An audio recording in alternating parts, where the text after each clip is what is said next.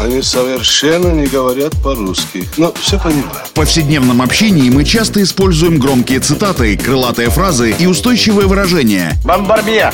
Кергуду! И даже не задумываемся об их истинном смысле и тайном происхождении. Что он сказал? Игра в слова. Настало время узнать тонкости известных метафор и речевых оборотов. Куль железо, не отходя от кассы.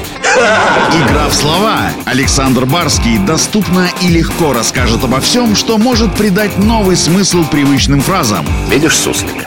Нет. И я не вижу, а он есть. Игра в слова.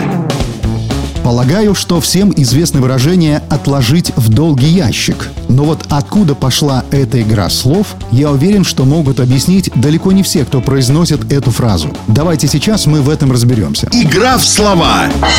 Поговорка «отложить в долгий ящик» означает оттягивать исполнение какого-либо дела на неопределенный срок. Также эта поговорка символизирует волокиту и бюрократизм в работе чиновников. Но вот почему ящик называют «долгий», знают, вероятно, не все. Отложить в долгий ящик – это исконно русский оборот, появившийся во времена правления царя Алексея Михайловича, отца Петра I, а связан он якобы с обычаем подачи челобитных. В былые времена прошения на имя государя простые люди оставляли на гробницах царских предков в Архангельском соборе. Но Алексей Михайлович предпочитал жить не в Кремле, а в своем любимом селе Коломенском, где повелел для челобитных от своих подданных поставить длинный деревянный ящик. Этот ящик был довольно вместительным, и пока он не заполнялся полностью, жалобы из него не забирали. На это, как вы понимаете, уходило какое-то время. Затем эти прошения сортировали, раскладывая по разным ящикам, и еще долго рассматривали бояре и думные дьяки, откладывая самые неспешные дела на месяцы